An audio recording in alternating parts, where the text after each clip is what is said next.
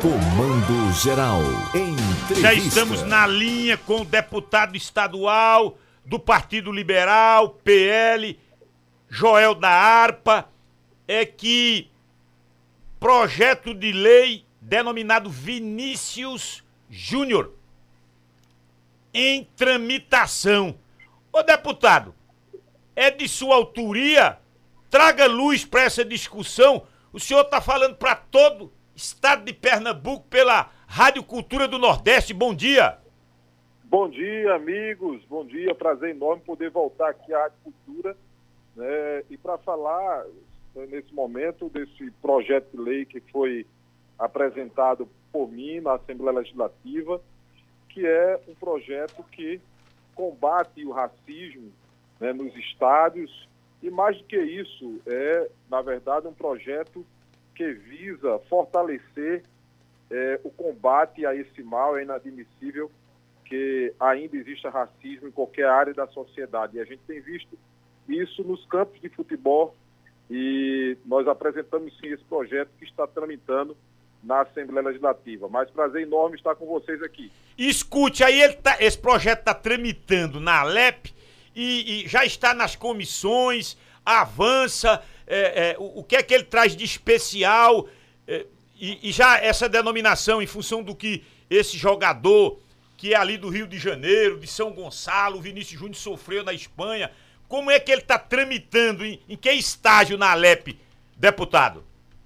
Olha, nós apresentamos esse projeto aproximadamente 15 dias atrás.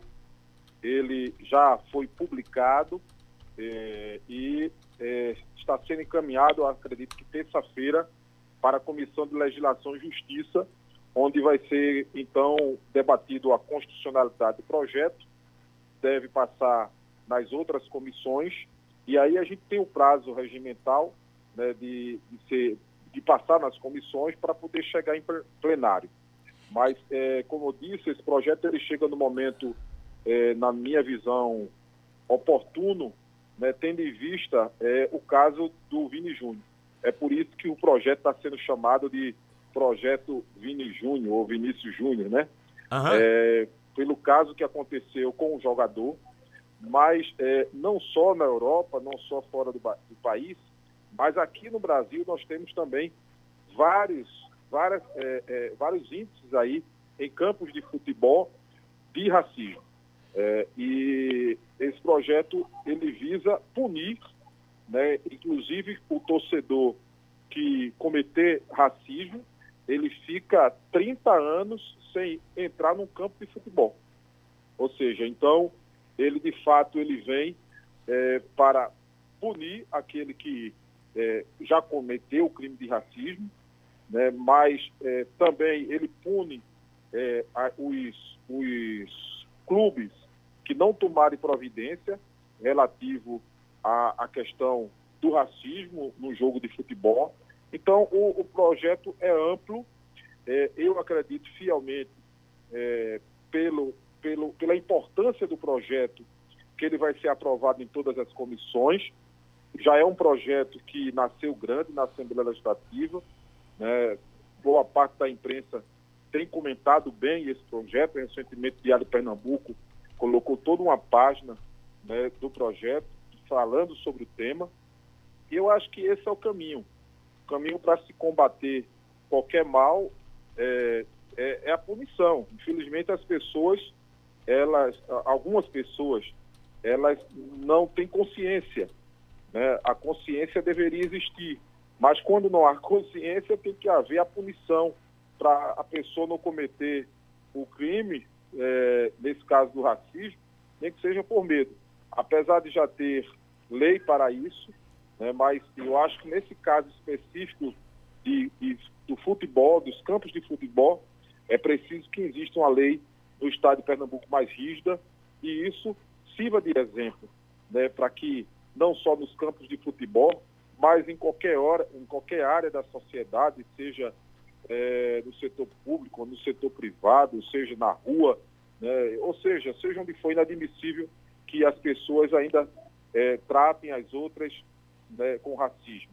Então, Isso. o projeto ele passa nas comissões e eu não tenho dúvida que ele terá aprovação no plenário. Tenho, tenho certeza disso também. 30 anos para esse imbecil que junta-se com grupinhos. Não, ainda é pouco. É. Era para ser banido pro resto da vida. Vamos banido. tratar de política? Não, deixa eu tratar, de, tratar do assunto que diz respeito a ele. Tem tudo a ver com ele porque eu me lembrei dele. Ah, me lembrei dele. Então vá. Porque eu, eu vi, eu vi, primeiro, é, a começar pelo, pela qualidade do alimento alimentação de qualidade, coisa de primeiro mundo, valor da diária, os aposentos, enfim.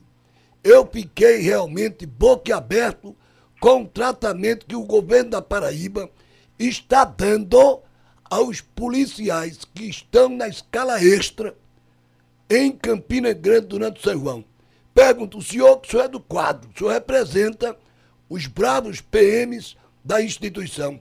O senhor já esteve em Caruaru, visitando, passando em revista, vendo as condições do alojamento, alimentação e o tratamento que o Estado está dando aos seus colegas? Sim, sim, já estive. É, já na primeira semana do, do, do, lançamento do São João de Caruaru, eu estive aí na, na faculdade, né, na antiga faculdade, é, na Facica, se eu não me engano, né? É, exatamente. É, é, justamente no, no, no, local de alojamento, onde prepararam um alojamento. Na verdade, é, não é um alojamento, né? Prepararam algumas salas de aula, colocaram alguns beliches e, de fato, é, muitas dificuldades na, na, no local. Por exemplo, os banheiros, é, não tem uma pessoa para estar tá limpando ali constantemente, né? Os banheiros foram praticamente preparados para esse momento é, é, você falou muito bem aí a questão das diárias. Nós batemos muito nessa questão da diária de R$ reais. Né? Logo no início era previsto, a diária foi para 180, mas ainda tem algumas diárias que são de R$ reais. E aí é, é, é eu pergunto a, a, ao seu ouvinte, é, como pode um cidadão com R$ reais cumprir uma diária, com café da manhã, com almoço, com janta, né? ou seja, é, é um valor irrisório né, para um policial se manter, principalmente aquele que vem da região metropolitana aqui, que é hipotecado para trabalhar no São João de Caruaru, né, enquanto se paga aí é, muito dinheiro aí para os artistas, né, você cachês altíssimos, você tem um policial que está ali arriscando a vida, né, recebendo uma, uma diária, uma diária é, minúscula e ainda com condições complicadas. Eu, inclusive, é, já marquei agenda né, com o prefeito de Caruaru para ver se a, a, própria Prefeitura Municipal de Caruaru pode também né, é, melhorar essa questão de alojamento, dar um suporte melhor, até na questão da alimentação também. E tenho conversado com o governo do Estado, através da Secretaria de Defesa Social, Aqui, é, já, já, melhorou muito, já foi pior, verdade, essa é a verdade. É, até da minha parte mesmo, eu, eu coloquei, desde o ano passado que é, eu coloquei lá uma sinuca, um totó, para que o policial, ali no momento da sua folga, ele também possa é, ter esse momento de lazer ali e não fique com a mente ociosa durante o dia.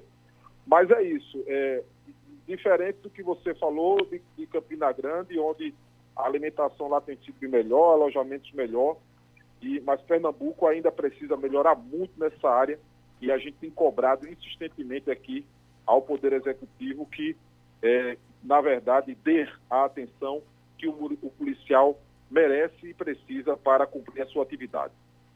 Política, deputado. O PL é inteiro Raquel Lira. Como é que tem tratado a governadora, especialmente na Assembleia Legislativa? É da base, é, é uma base meio que independente, não, é uma base é, cabeça, pés, mãos. Como é que é o PL e a relação com a governadora que é do PSDB? Olha, é, na, nesse mandato, nessa legislatura, houve uma mudança no regimento interno da Assembleia Legislativa e agora nós temos também a bancada independente, porque até a legislatura passada nós tínhamos é, só a bancada de governo e a bancada da oposição. O PL se colocou, então, é, na bancada independente, mas o PL quer ajudar a governadora a governar. É, eu, particularmente, fiquei é, dois mandatos na, na bancada de oposição ao PSB, né? E assim, se a gente tem um governo novo, não tem por que a gente se fechar né, para é, o desenvolvimento do Estado. Agora, é, lógico que como independentes que somos, nós temos plena liberdade de fazer a crítica, até porque o Poder Legislativo é um poder independente. Eu sempre disse isso e é, continuo afirmando. Algumas vezes, inclusive, quando eu estive aí pessoalmente, eu falei sobre isso. É, o Poder Legislativo é um poder independente que precisa ser voz da população. Ou seja, então o PL ele busca justamente isso. Nós temos algumas pautas que, inclusive, foram motivos na, na campanha é, do presidente estadual do PL, que foi o Anderson Ferreira, no primeiro turno, que é a questão, é, inclusive, é, na questão da categoria, o fim das faixas salariais, que é uma bandeira do nosso mandato e hoje é defendida pela bancada do PL.